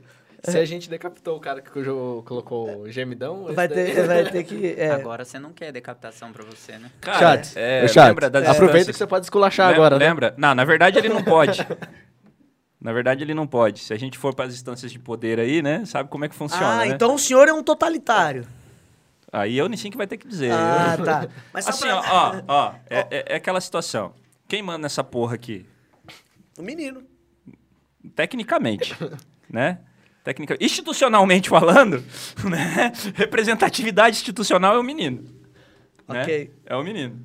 Mas, assim, é, é- é mais uma questão de distância do poder. Porque se ele reclamar, ele fica sem trabalho, né? Então, a gente vai usar a, a- a lógica burguesa do processo aqui, né? É assim, ué, quer trabalhar, Pessoal, vocês não devem estar entendendo essa Fique conversa. Com certeza. Ó, você aqui, ó. Aqui, lá, aqui também. O negócio é o seguinte, o Thiago tá pagando a conta, por isso que ele tá fazendo é isso. assim, entendeu? É, É, ele tá fazendo terror psicológico a gente. claro, é, tem, É. que, tem que fazer mesmo. Então, beleza. Sim, então assim, Investidor é assim mesmo, acontece. investe e se foda, né? Acontece, é lógico. Mas só para fechar ali aquela questão, né? é, quando a gente, nos corredores da universidade, eu entrei nesse dilema, acho que, não sei se você tava junto, Ti, naquele dia. Tava eu, mais uns dois, três Ah, eu acho que não. você- Eu, aí eu- eu eu só peguei- entro na discussão quando eles começam a falar de Nietzsche. É, não, aí... tá certo. E aí, cara, eu fiquei meio assim, sem saber para onde ir, porque eu senti muito julgado. Eu, eu me senti muito julgado ali. Porque eu disse, né, que eu acreditava, atra- através desses elementos todos, que talvez, sim, né, talvez nazismo e o socialismo, eles trabalham de maneiras muito iguais, né? Aí gerou a polêmica. Foi porque eu falei esse comentário, né? Tudo bem, eu não estudei a fundo o assunto, então eu fico quieto mesmo, eu aceito que me falarem, para eu poder depois estudar melhor, é óbvio, né? Mas eu, naquele momento, eu tinha elementos para dizer isso. E ainda tem esses mesmos elementos, né? Que, para mim, nazismo e o socialismo andam muito parecidos. Muito parecidos. Talvez polos separados, cada um numa vertente, mas o jeito de ser totalitário, o jeito de tratar a oposição de uma maneira. Vamos silenciar a oposição. Eu vejo que hoje em dia, o socialismo que a gente conhece hoje faz isso, tenta silenciar o povo que é contra né, a oposição, e o nazismo fazia a mesma coisa. Né? E o poder era centralizado também numa figura de uma pessoa popular. O Hitler era popular. Né? Então, hum, foi nesse sentido. Não sei se esse é o caminho nesse. Não, é legal vocês falarem sobre isso, porque essa é uma, talvez uma das maiores polêmicas, né, que a gente tem, inclusive hoje em dia, principalmente com essa, com essa vibe que a gente tá do, do nazista, do fascista, né, do, do comunista e tal. Taxista? E eu até achei, é, eu achei muito legal você usar o termo socialista, eu gostei muito de você usar o termo socialista, porque o comunismo nunca existiu. Né? O É, mas comunismo é difícil nunca isso, existiu e eu existe- sei que tem é. gente que vai me martelar depois que eu vi isso, né? Ainda mais se o Chats fizer edições no sentido, tipo, aparece eu só falando, o comunismo nunca existiu, né? Nossa, velho, nossa, né? Tá ferrado. É corte pronto aí. Ô, ô, Pedro, ô, Pedro já, te, já te levantou a bola, hein, Pedro? Mas assim, se a gente for analisar na, na questão, vamos dizer, do conceito da parada, né? E o Marx dizia que o comunismo era uma coisa da hora. Por quê? Porque você tirava o burguês do poder, aí você colocava o proletariado através da ditadura do proletariado, e essa ditadura do proletariado seria responsável por acabar com as classes. E quando você tivesse o fim dessas classes, aí você chegava ao comunismo. Aí eu te pergunto, teve fim de classes em algum regime comunista que vocês conhecem? E como chegar ao fim das classes? Então, Me explica. é, é difícil isso, né? E não teve. Então, assim, comunismo, na verdade, o comunismo mesmo nunca existiu, mas acabou se utilizando esse termo para falar dos regimes que adotaram essa, essa ideologia marxista. Que é o socialismo, né? Exato. E daí, quando a gente pega a década de 1920, 1930 e a gente tem a ascensão dos regimes totalitários, nós temos dentro da história a divisão desses regimes totalitários em regimes totalitários de direita e regimes totalitários de esquerda. Mas se a gente for analisar bem, igual vocês falaram, existe toda essa polêmica sobre Hitler, socialista e tal. Fazia parte do Partido Socialista Alemão, né? Só que assim, é, eu acho que a forma mais correta é nós falarmos que o Hitler não era marxista. Entendeu? Por quê? Porque o Hitler, querendo ou não, nos próprios discursos dele, o Hitler falava em uma forma de socialismo dele, da cabeça dele, que era diferente do Marx. Então eu acredito que essa confusão exista muito por causa disso, entendeu? Só que assim, muitas vezes eles usam essa ideia de nazismo direita, comunismo esquerda, somente pelo fato de um é o contrário do outro. Porque o Hitler, nos próprios discursos dele, falava: Cara, eu sou anticomunista. Eu sou anticomunista. Eu odeio aqueles caras lá da União Soviética. Depois foi lá, Pacto de Ribbentrop-Molotov, Uhum. né? Que tem até aquela charge do Hitler de noivo, Stalin Uhum. de noivo, né? Que na Segunda Guerra Mundial ali, eles assinaram um acordo, né? Pra um não invadir o outro Cara, e e tem tal. foto dessa assinatura. né? É, então Tem assim, foto. é muito interessante isso aí, né? Pra gente ver como que o poder acaba mudando as mentes, né, das pessoas em determinados momentos. Mas assim, é, eu como professor de história, eu, eu dou aquela, aquele ranço, né, de ver alguém falando, tipo, nazismo de esquerda, porque nazismo é o contrário.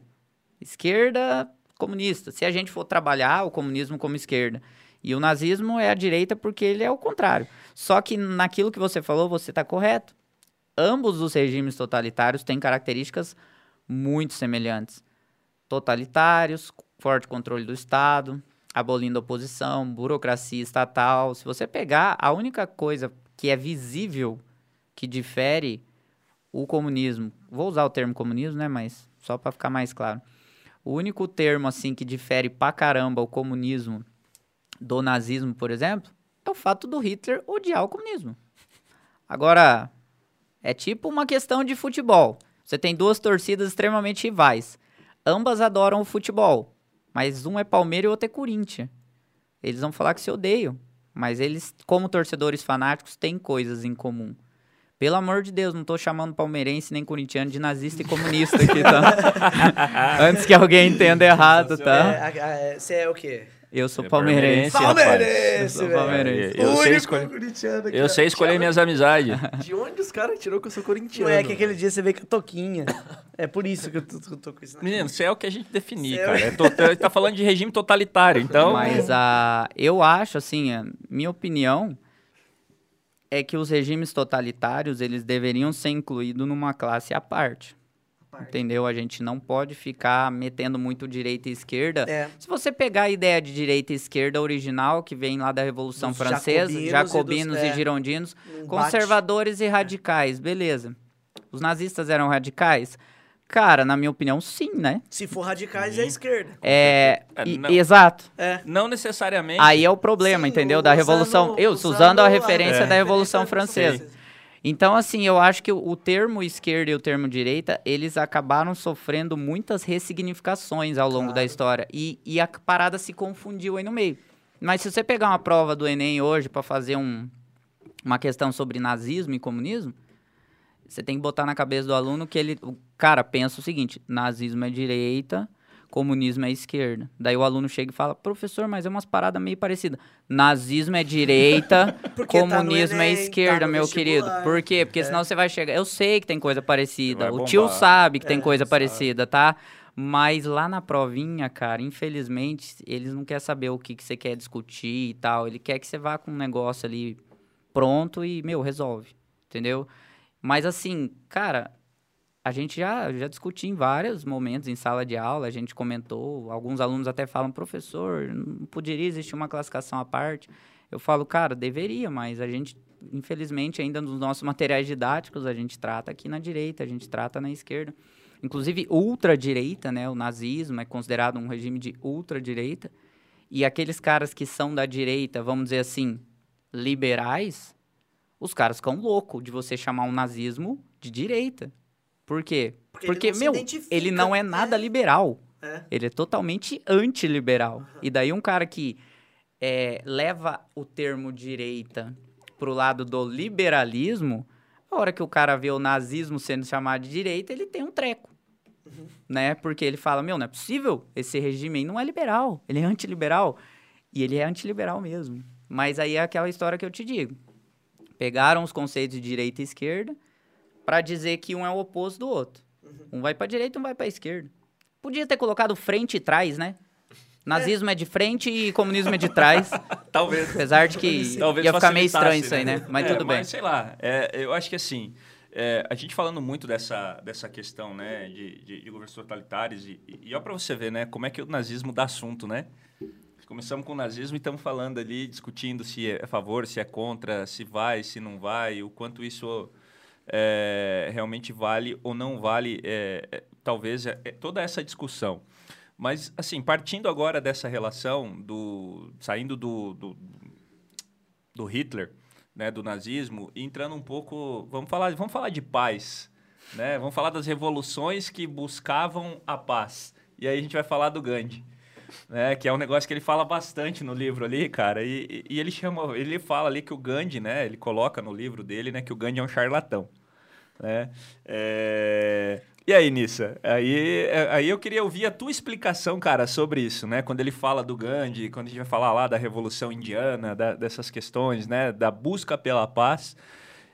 E aí, Gandhi era um charlatão? Então, reza a lenda que nos bastidores da Índia, o Gandhi era chamado de 171. né? O particular 171. Cara, o- pode falar, assim, Thiago. é, Ó, falando em 171, o Matheus 13 deve ser conhecido seu. Deve ser o cowboy. Deve ser o cowboy. Ele Ah. falou assim, ó, Algor 171. Ele já falou o quê? 171. Al Gore 171. E Esse aí- é um assunto para daqui a pouco. É, aí ele. É, daqui a pouco. E ele perguntou se o Joseph Stalin se enquadra em qual, né?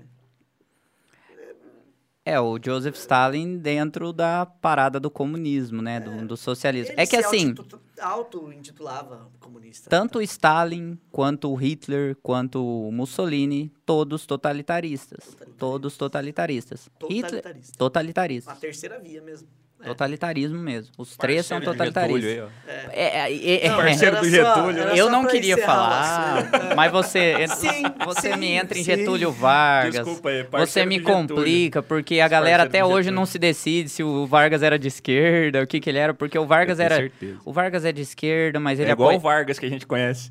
Mas ele apoiava o totalitarismo de direita, e depois ele deixou de apoiar o totalitarismo de direita para apoiar os Estados Unidos. É, ele, Vargas ele era trocou. inteligente. Ele era um baita de um camaleão, né? Na É, verdade, o- ele era inteligente. Exato, você falou bem a palavra que eu sempre falo pros alunos em sala de aula. É Galera, isso. Getúlio Vargas. Professor, mas Getúlio Vargas era o quê? Eu não consegui entender. Inteligente. Ele era inteligente, isso mesmo. Ele era inteligente. Ele era um típico governante. Exatamente. Exato. Mas, mas, Mas desculpa, voltando voltando, ao Gandhi. Gandhi. Voltando ao Gandhi. É, voltando pra Gandhi. Gandhi. Gandhi, Até cara, bebê é pra falar muito do Gandhi. citado, né, cara? O Gandhi é muito citado em 171, várias, em várias situações, em, em séries, às vezes, em filmes, né? E ele é muito visto como referência da busca pela paz, o mensageiro da paz, o Gandhi é muitas vezes Só visto, pra né? dar um exemplo disso daí, não sei se alguém já ouviu falar nesse jogo Civilization. Tem como você escolher o Gandhi pra jogar com ele. Você monta um império se o Gandhi fosse um imperador, né? É impossível você fazer arma nuclear com o Gandhi, ele é muito pacífico. Nossa, que possível. piada. Nossa. É pior que é verdade, não é, É sério? Não é verdade isso aí. É verdade. No jogo não tem como fazer arma nuclear com o Gandhi porque ele é muito pacífico. A briga dele vai ter que ser na faca mesmo. Né? É, o Gandhi ele ficou conhecido por esse pacifismo por conta da, da resistência pacífica, né? Em relação ao imperialismo inglês e aquela toda a história. O Gandhi, ele era malandrão. Ele era, ele era malandrão. Por que, que ele era malandrão? Porque o cara tinha moral dentro da Índia. E daí o que acontecia? Ele fazia os protestos dele lá e mandava ele pra prisão. E ele começava a fazer greve de fome lá na prisão. E aí os guardas ficavam com o orifício na mão do Gandhi morrer de fome lá, né? Porque daí os caras iam se ferrar, né? Tipo, o Gandhi morre aqui, a gente tá tudo ferrado. E daí os caras, vamos dizer assim, abriam uma brechinha pro Gandhi, né? Não, Gandhi, vamos dar uma moralzinha pra você aqui e tal. O Gandhi, ele era ligeiro. É, ele era muito esperto, mas assim... Até diz, né? O próprio livro fala, né, Tiago, do, do preconceito que, que existiria de Gandhi com, Exato. com o pessoal negro, né, e tal, e Isso. tudo mais. Cara, o, o Gandhi, ele é, assim, eu não consigo imaginar a, a paz celestial dos Cavaleiros do Zodíaco presente no, no Mahatma Gandhi, assim. Ele devia ter os surtos dele, né? Com certeza. Ele devia odiar alguma coisa, né? Ele não devia ser a paz em pessoa. Tipo assim, pô, não brigava com ninguém? Nem com a mulherada e tal. Feinho também, né? Estragadinho ele também, não pegava ninguém quase. Mas é. Às vezes essa resistência pacífica era um- uma revolta dele por não pegar ninguém. Pode Mas ser. não né? tinha a história de que ele tinha um. Um harém? É, não é bem um harém, mas tinha à disposição as seguidoras e tudo mais, como guru da. Né, É ali. tipo aquelas seguidoras dos vídeos de funk, assim, mais ou menos, né? tipo daquele naipe, assim, né? E tal. Mas é. É, tinha, né? Mas assim, eu- é, eu acho que assim, o, o Gandhi. Eu não tenho. Não tenho propriedade para falar do Gandhi como grande 171, porque eu acho que, que ele teve uma grande, uma grande influência na resistência pacífica. Mas com certeza, né? O Gandhi tinha as, as presepadas dele lá e não é possível, né? Porque a gente pega uma Inglaterra que podia ter um poder muito grande sobre a, a Índia naquele momento. E eles podiam matar o cara e falar, meu, vamos dar, cancelar mais um CPF aqui. e deixaram o Gandhi de boa, com certeza ele tinha os contatinhos dele, vamos dizer, lá dentro. Eu acho bacana isso que você falou, assim, porque realmente, quando você lê as mensagens de Gandhi, a profundidade por trás de cada frase, de cada né, mensagem que ele deixa para a humanidade, ela, ela impacta, assim, quem lê, quem medita sobre.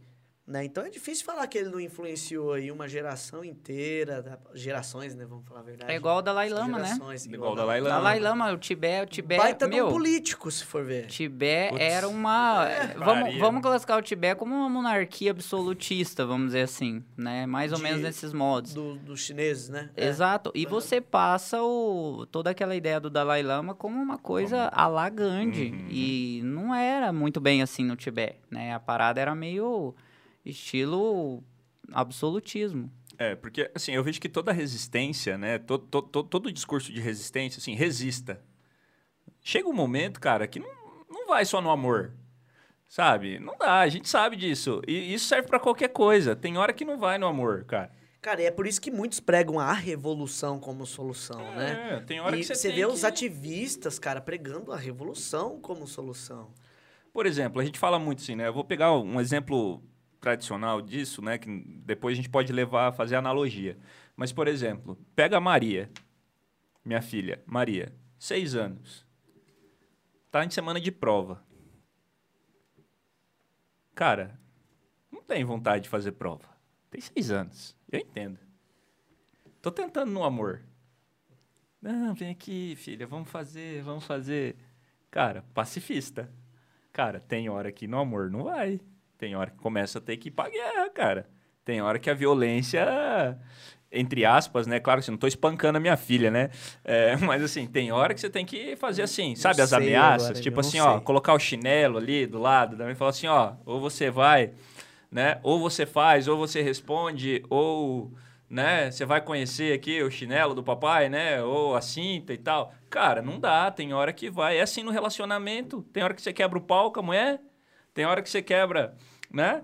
É, se você é casado, tem hora que seu marido e a mulher quebra, quebra o pau. Tem hora que nós, amigos, brigamos. Não, entendi. Você le- leva o tom. Você não fica Sim, só, vem aqui é. vamos fazer a tarefa. não, assim, você já é, fala. Você já "Pô, ela fala mais bravo. tô- tô- Cara, não Vai, dá, não dá faz, pra né? ser só no É. amor. Então, acho que eu concordo com você quando você fala o Gandhi, ah, não, tudo, tudo na paz aqui, tudo na paz o caralho, velho. Tem certeza que tem hora que ele falou assim, cara, se não for na, na boa, nós vamos pra porrada. Né? Nós vamos descer além todo mundo aqui. Mas boa. assim, eu acho que o Gandhi não ia pra porrada porque ele não tinha físico pra isso, né? Tipo eu chegar e querer resolver as Ah, coisas na mas- porrada, não vai rolar. Né? Então eu acho que. Eu posso te incentivar, né? Você que é fortinho aí, você pode ir lá bater por mim, não pode? Nossa senhora. É, Ficou o... estranha essa piada. velho. Ficou estranho Muito mesmo. Ainda bem, que... O cara por mim. Ainda bem que eu não respondi positivamente, Exato, né? né? Não, é mas que eu, assim... não- eu não esperava a piada É. deles. De vez em quando escapa as É, piadas. Mas, dele. por exemplo, tipo, nós lá em 2006, Faz tempo, hein? como é que era? Lembra? Ah, era É, tiro, vocês porrada e bomba. É, Vocês vocês arrumavam confusão, vocês- tinham físico pra pra enfrentar? Você até hoje não, né? Mas, nem, assim... nem físico, nem mentalidade. Então, né? na época. E aí tinha que vir quem? Tinha que vir outra pessoa lá pra poder apaziguar o negócio, ju- julgar. Cara, não dá, não dá, não dá pra ser tudo na paz. Não dá. A gente briga direto. A gente briga, aí aumenta o tom, não concorda, Ti. vai, vai, vai pra porrada. E é legal você falar isso aí porque você vê assim, é, existem várias formas de ativismo, né? Aí já foge um pouco do livro aí, mas já É, vai mas- entrando no outro assunto, né? Existem várias formas de ativismo. Você vê aqueles que protestam, tal, cartazes, beleza. E você vê aqueles black blocs que vão rebentando tudo. Não sei se é só para chamar atenção. Na verdade, eu não entendo esse objetivo. tem uma boa opinião sobre É, isso. sobre os black blocs. É, mas só antes de eu continuar. Vale a pena Só ouvir. pra falar dois Black Blocks foda, é tipo, é tipo as concorrências entre a Mia Khalifa e a Lana Rhodes, né? Agora. um negócio desse é essa hora, Não, que as duas agora são pacifistas, São né? cara? pacifistas, Falando, né? é. Mas é Mas justificável. deixa pra lá, é, uma justificável. referência que não vale a pena trazer aqui pro Mas podcast. é Já justificável, foi. cara. É totalmente justificável. Enfim, né? Enfim, em relação aos black blocs, assim, que chega com violência para para defender aquele ideal. Eu- uma coisa que também eu tenho dificuldade de engolir é o tal do, da ideologia, que foge muito de uma filosofia mais ampla, mais interdisciplinar, mais assim guarda-chuva de todo conhecimento, né?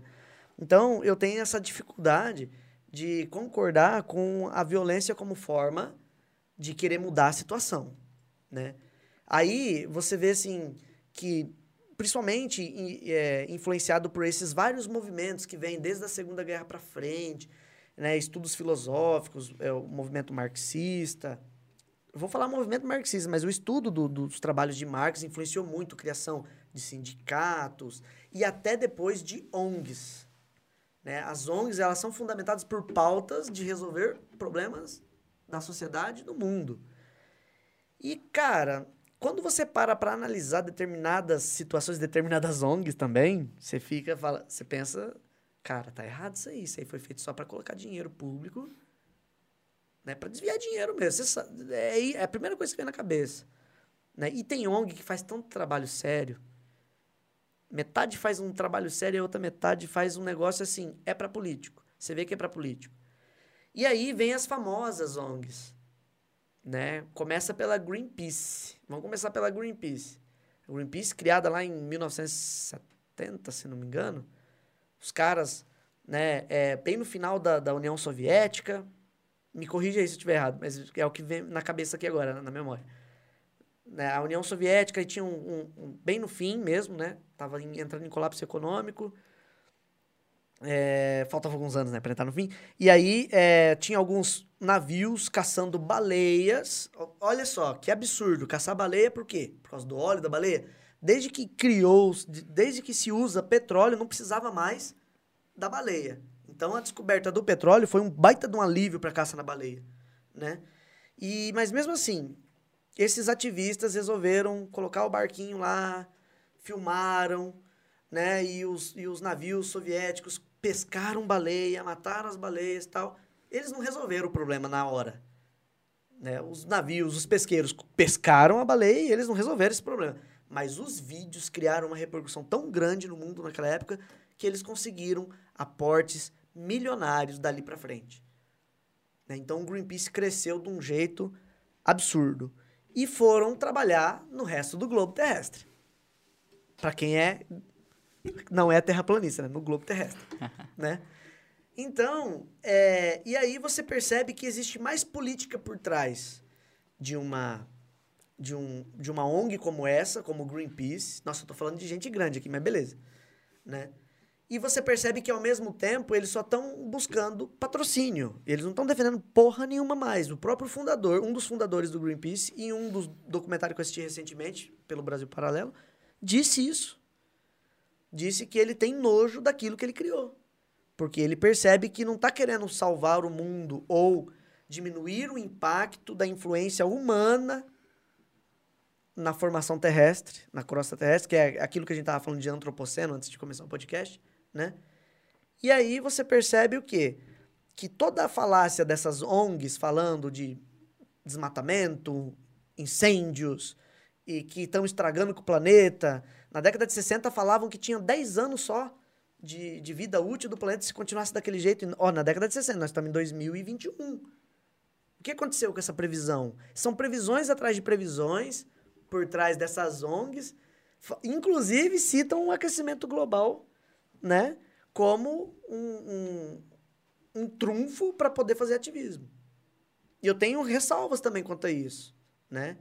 Aí o que, que você pensa sobre isso? Para o deleite do cowboy agora, né?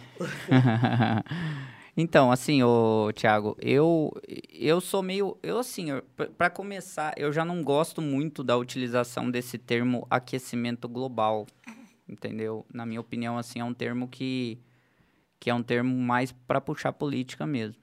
Se a gente for trabalhar com a questão de mudanças climáticas, eu acho mais interessante. Mas mudança climática não, talvez não chame tanta atenção quanto aquecimento global, né? Assim, a gente tem dentro da, das correntes de, de pensamento a, o lado dos céticos, né? Que é o lado para qual eu pendo mais, para desespero de muita gente que é meu colega de profissão, né? E a gente tem o lado dos aquecimentistas, né? É, assim, eu não sou o cara mais certo para falar de climatologia, porque o pouco que eu conheço de climatologia, que é o que eu aprendi na minha faculdade de geografia, eu já percebi a dinâmica e a complexidade que envolve isso. Portanto, eu acho que assim, quando a gente diz que o ser humano ele se torna responsável por uma mudança climática no planeta Terra, eu acho isso muito forte.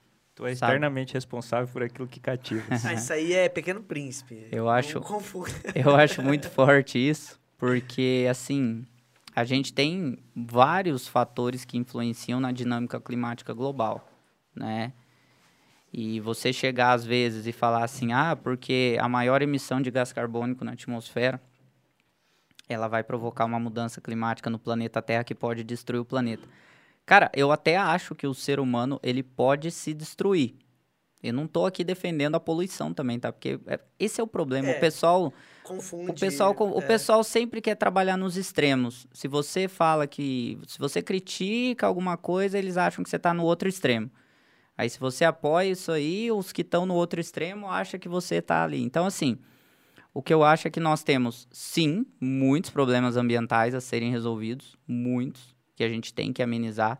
Nós precisamos certo. aí reduzir consumo de determinados recursos mesmo, uhum. pelo bem até da sobrevivência da própria humanidade. Tá? O que eu não acho muito interessante é que às vezes esses discursos acabam a, tendo essa conotação política. Então, por exemplo, ah, nós temos que reduzir o, a emissão de, de gás carbônico na atmosfera.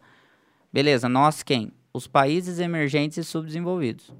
Porque Sim. os desenvolvidos não fazem isso. Então, é, né? parece que é uma exigência que vem de Europa para baixo, isso, né? Exato. E aí você fala, pô, os Estados Unidos, no Trump, nem pensou nisso. Ah, mas o Trump tá errado e o Trump saiu do poder.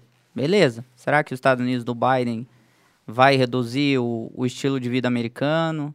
Porque tem muita gente que fala, não, porque a gente tem que, tem que acabar o, o, o que eu acho mais interessante é quando a galera fala em, tipo, vamos acabar com o desmatamento. Assim, reduzir desmatamento é aceitável. Agora, acabar com o desmatamento. Cara, você tem noção que se não tivesse tido desmatamento, nós não estaríamos aqui onde nós estamos agora, nesse momento, apresentando esse podcast, talvez. Sim. Né? Porque as cidades foram construídas por causa do desmatamento.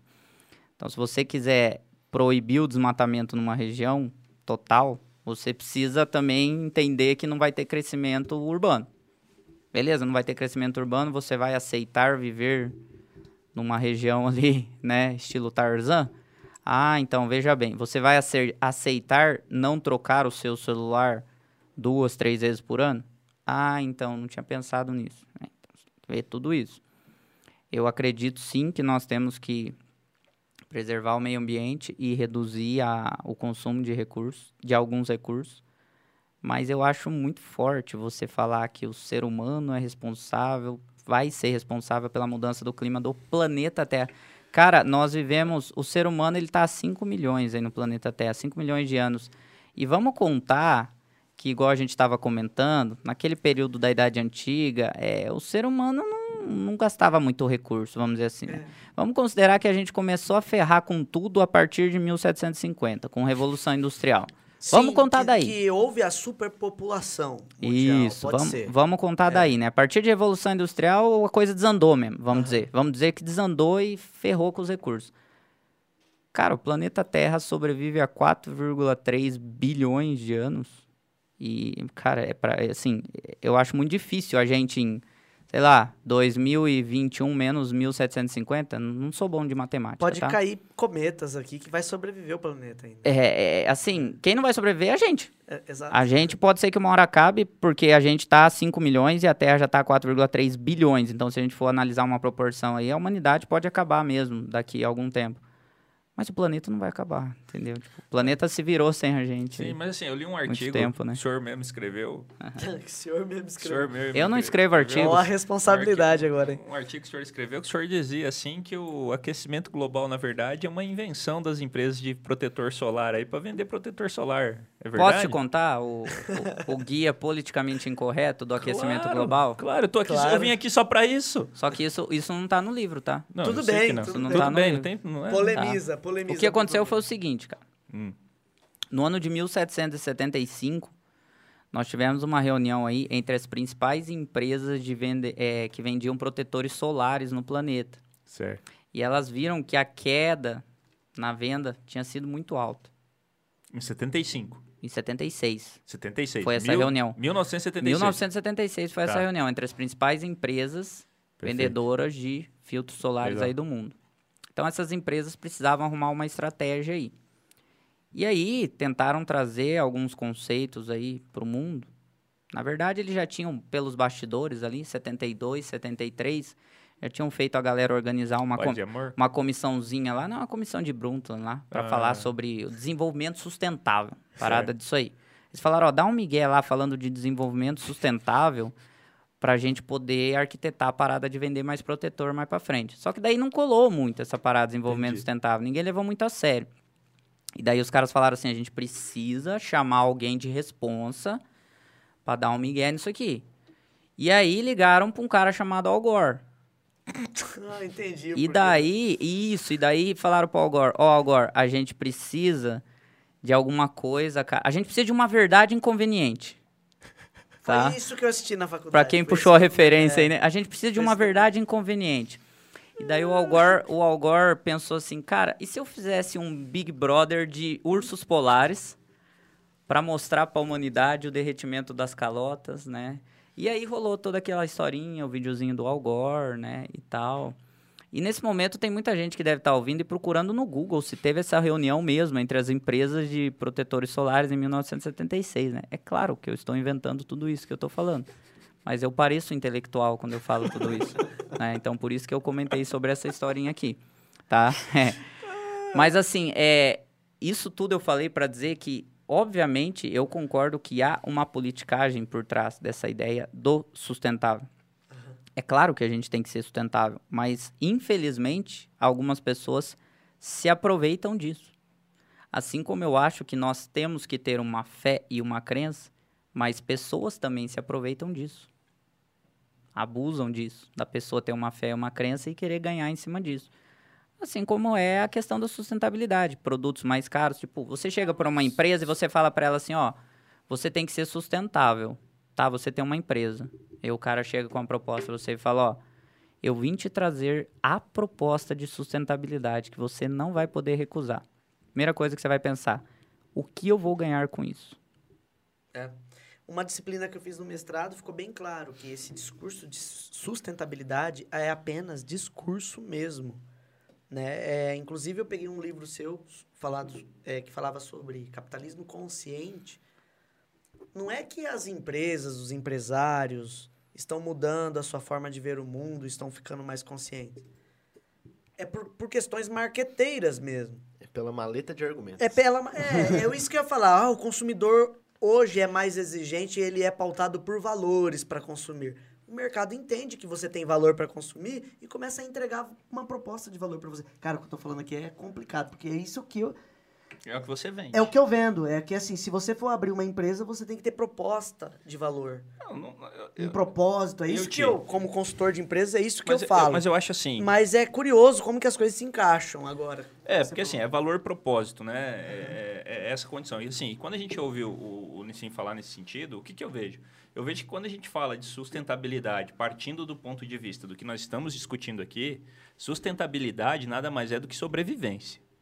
Certo? É isso. Por quê? O que, que era o nômade? O que, que o nômade fazia? que eu comentei agora há pouco. Isso. Caçava, colhia. É, não, caçava, colhia, mas o que, que ele fazia? O nômade, assim, eu ia lá numa determinada região, Isso. chegava lá. O que, que eu fazia? Esgotava todos os recursos que tinha lá. E depois ia Na hora outro. que não tinha mais nada, o que, que eu fazia? Vazava, né? Saía. Aí o que aconteceu? Por que, que veio o conceito de sustentabilidade? Falei assim, olha, porque vai chegar um momento Que não dá que não dá pra todo mundo ser nômade. Exato. Você vai ter que viver numa determinada situação. Então, ó, para você viver em harmonia ali, para você se so- sobreviver naquela localidade, o que, que você vai ter que fazer? Você vai ter assim, que Ti- preservar os recursos que são escassos para sua sobrevivência. Por isso, Ti, que eu. Por eu- isso, sustentabilidade, de você, né, manter aquilo Por que isso, Ti, que eu, que eu acho muito idiota aquela pressão do Macron, por exemplo, em relação ao Brasil, em dizer que estamos acabando com a Amazônia. Bolsonaro criticou o Macron na época também, e eu também critico o Macron, porque ele até pegou uma foto de outra. de outro incêndio que teve em outro ano e postou: olha, tá acontecendo, o brasileiro não tá cuidando da Amazônia né, por causa da, da, da soja. E aí, justamente depois que ele fez essa postagem no Twitter, ele e o parlamento bloquearam né, a, a importação da soja brasileira para eles. Naquele momento. Mas por quê? Porque houve um lobby de produtores franceses que mandam na porra do governo francês, dizendo, ó, pelo amor de Deus, dá um subsídio aqui pra gente, a soja deles estão melhor que a nossa. Você Entendeu? já- já assistiram Pulp Fiction? Não tem aquela maleta. Um Pulp Fiction tem uma maleta que na hora que o cara abre, todo mundo fica espantado, que ela começa a eliminar, é, emanar luz. É a mesma coisa. Mesma Chegou com a coisa. maleta de argumentos Exato. como que você vai negar? E aí, e Não aí o que como. acontece? Ele, ele vai falar que nós estamos cuidando da, é, descuidando da Amazônia e sem falar, cara, o Brasil tem potencial para ser o maior produtor de alimentos do mundo. Ele só perde porque tem produtores norte-americanos e lobby europeu barrando o avanço aqui no Brasil. Isso é o que eu entendi até hoje estudando o assunto. O ministro, até separei aqui, foi um dos ministros da Agricultura. Vamos ver se está aqui ainda.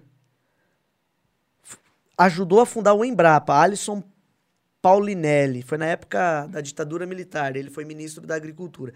Ele foi indicado esse ano para Prêmio Nobel da Paz, porque graças ao trabalho dele, de desenvolvimento de agricultura tropical e tecnologia dentro da agricultura, ele ajudou o abastecimento de alimentos no mundo. A China hoje é o maior consumidor da soja, do milho, de farelo em, em em si. Os Estados Unidos é o maior concorrente do Brasil na produção de tudo isso. Então é comum evidências de grandes latifundiários norte-americanos financiar ONGs no Brasil para falar assim, olha, INCRA, invade aquela terra lá, que ela é improdutiva. Olha, não barra, protege aquela tal terra lá, porque aquela terra precisa ser reserva florestal. Então, a galera não presta atenção nisso tudo. E aí, o, que vem por trás de tudo isso é o problema é o clima, é o aquecimento global, né?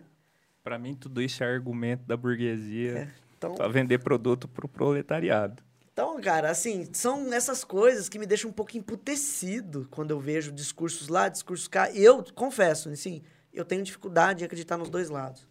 Porque são discursos de um lado para defender o ponto de vista e discurso do outro lado para defender o ponto de vista dele.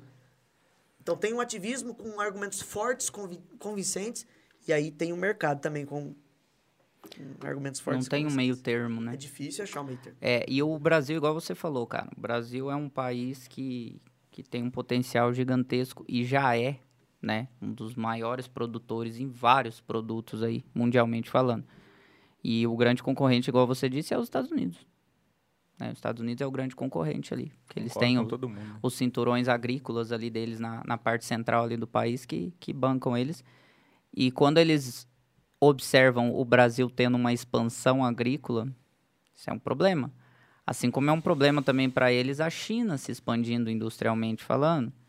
E daí o que, que você começa a ver é se você pegar as notícias, não estou dizendo que a China não tem problemas de poluição atmosférica, tá, gente? Mas Só olhar o peso que aquele ar tem. Exatamente. Mas assim, aquilo lá é, é o que os Estados Unidos precisa para falar, meu, tem que barrar a produção industrial dos caras.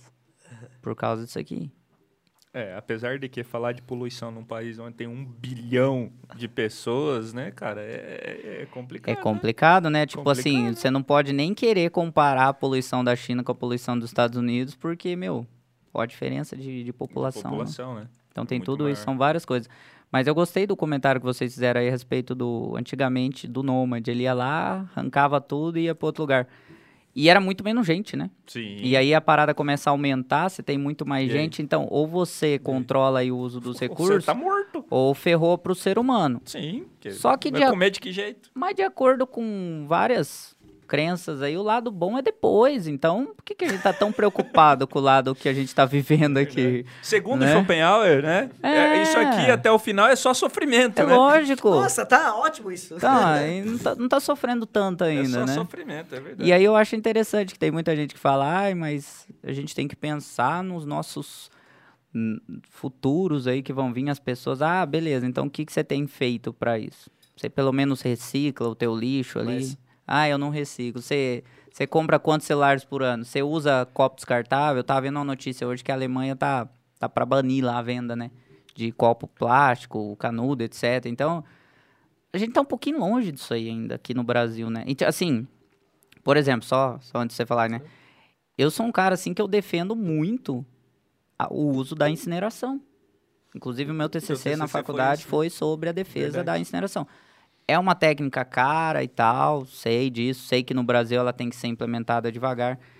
Mas assim, por exemplo, se você chegar pra mim e falar, "Ah, Vinícius, você prefere a incineração ou o aterro sanitário? Eu prefiro a incineração. O nosso Nero preferido. É, porque você consegue, você consegue ali transformar o lixo em energia para ser utilizado. Aquele carvão que é produzido na incineração, ele vai ser utilizado de novo como energia. Vai. Ah, mas daí você vai poluir o ambiente.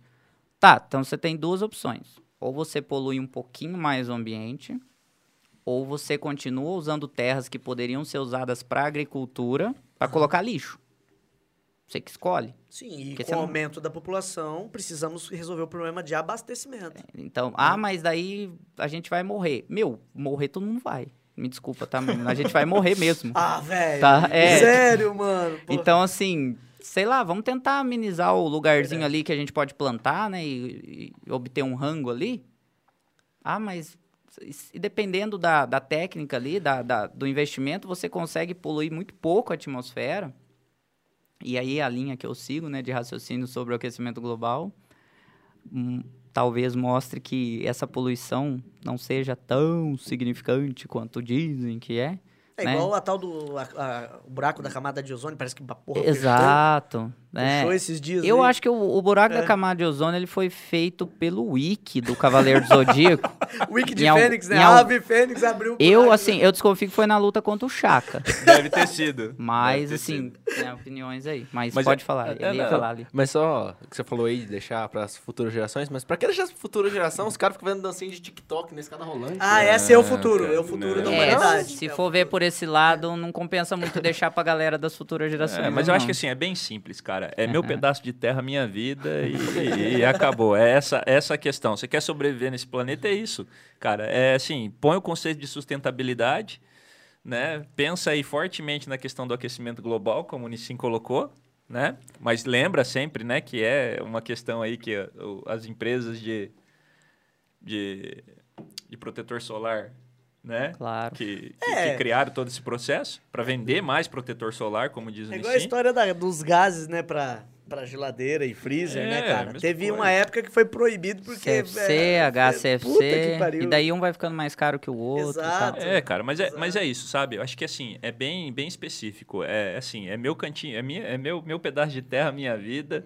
Seja feliz, siga o teu caminho e boa. É isso Mas, aí, galera. ô, Nissim, me deu uma dúvida aqui agora. É a questão do. que você falou do Al Gore lá, o Big Brother de Urso Polar. O Urso Polar é o mesmo da Coca? É o mesmo da Coca. que bosta, Cara, é, esse urso polar da Coca aí, ele, Tá pior que eu, ele menino. tá sendo usado como referência no mundo inteiro, em políticas ambientais, em propagandas, né? Até, até uma certa contradição, né? Certo. O, eu achei errado o Al Gore usar o mesmo urso da Coca para colocar ele no meio desse aquecimento global. Mas aí. é porque ele tem experiência, né? Com câmeras e tudo mais. É, pode ser É também. verdade, já tem. Né, mas assim, fazer um- Fontes me informaram aí que esse urso aí já entrou com uma ação contra o Algora aí, por causa do direito de imagem e tudo Não, o, mais mais. le- o mais legal é isso, né, cara? O mais legal é isso, né? A gente fica reclamando aí, né? Não, aquecimento global e não sei o quê, e reclamando e tal. Mas a gente acha muito normal um urso, um urso polar tomar Coca-Cola no comercial de televisão, né? É verdade. É sensacional isso. Galera, água, né? 9h35. Últimas Chegamos considerações. ao. Chegamos ao final. Chegamos Fala ao aí, final. menino, suas considerações Suas finais. considerações finais. Considerações finais é só agradecer, né? Principalmente a presença aqui do Nissin. E do episódio de hoje só tem uma frase a dizer, né? Não concordo nem discordo, muito pelo contrário. E então aí se- acho que mais um episódio. Já temos o próximo convidado já também, já no engaticado, já tem alguma coisa. Já, já, já tem. Já, já tem. É. Tiagão, Bom, Nissim, obrigado, cara. É né, um prazer enorme te ouvir, cara. Como te falei aqui no início, é um dos professores, um dos melhores professores que eu conheço, um cara que fala dos assuntos de uma forma leve, de uma forma clara, né? É fácil da gente entender, sem é, não que não seja importante, mas extremamente é, necessário nesse momento, né? A gente simplificar o entendimento das coisas, né? E, e deixar o academicismo para pesquisa, efetivamente, e na hora de traduzir o conhecimento, traduzir o conhecimento de forma leve sensacional. né? Então eu acho que esse esse é o grande questão. Eu acho que foi isso que a gente fez hoje aqui, né? Traduzir um pouco do conhecimento.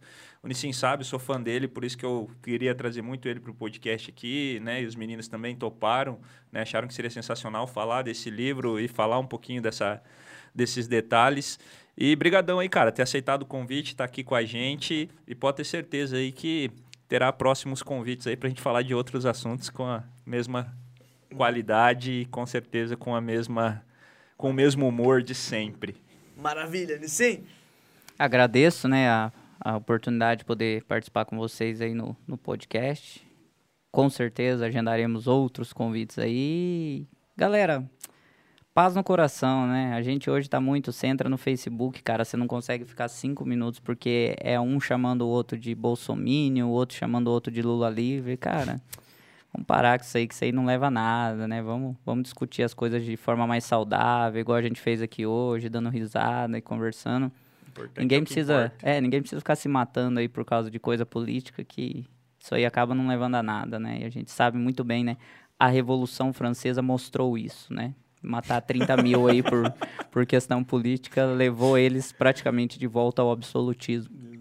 Então, muito agradecido aí pelo convite. Tamo junto. Com certeza, se convidarem novamente, estaremos aí para debater novos assuntos. Muito obrigado, E Nissim. Só pra lembrar, as redes sociais do Nissin vão estar na descrição. Segue ele lá Ah, Beleza. também no Instagram, boa, acompanha boa, ele. segue lá. Segue o cursinho dele Pode também. xingar ele, viu? É isso aí. É isso aí, galera. Tamo na reta final. Eu só tenho três coisas a dizer. A primeira delas é que o César Neves não está aqui com a gente. É verdade. E como ele é o nosso tiozão um da grande Suquita, abraço, César. eu tenho que te zoar, César.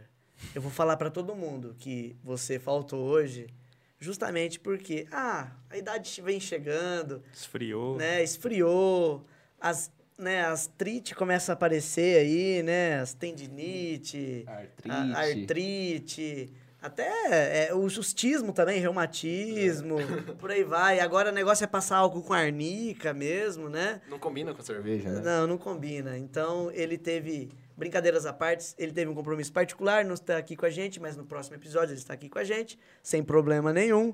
Um grande abraço pro César Mas- também. Só pra terminar, não gostei disso não, velho. Comigo você pegou mais pesado, tá? Por quê? Aquele dia que eu faltei, você pegou mais pesado. Não gostei disso não. É, é que é- fica feio falar que o César não veio por causa do problema com hemorroidas hoje. Fica feio falar isso. Mas, enfim, tranquilo. Peguei pesado agora? Agora, então tá bom. agora então não, tá agora, bom. agora tá ponto. Então tá ótimo. Galera, se inscreva aqui no nosso canal. Sigam os dois canais de YouTube que a gente tem. Né? O podcast Ideia de Boteco e o, e o Dose de Boteco também. Siga a gente nas nossas mídias sociais, Instagram, Facebook. Sigam as mídias do nosso, do nosso convidado de hoje. Se você quiser comprar o livro, tem na descrição do vídeo também. A gente fica por aqui, né? Botequeiro, um, dois, três, quatro botequeiros hoje. E até a próxima. Falou, galera. falou. Grande Valeu. abraço pra vocês aí. Falou.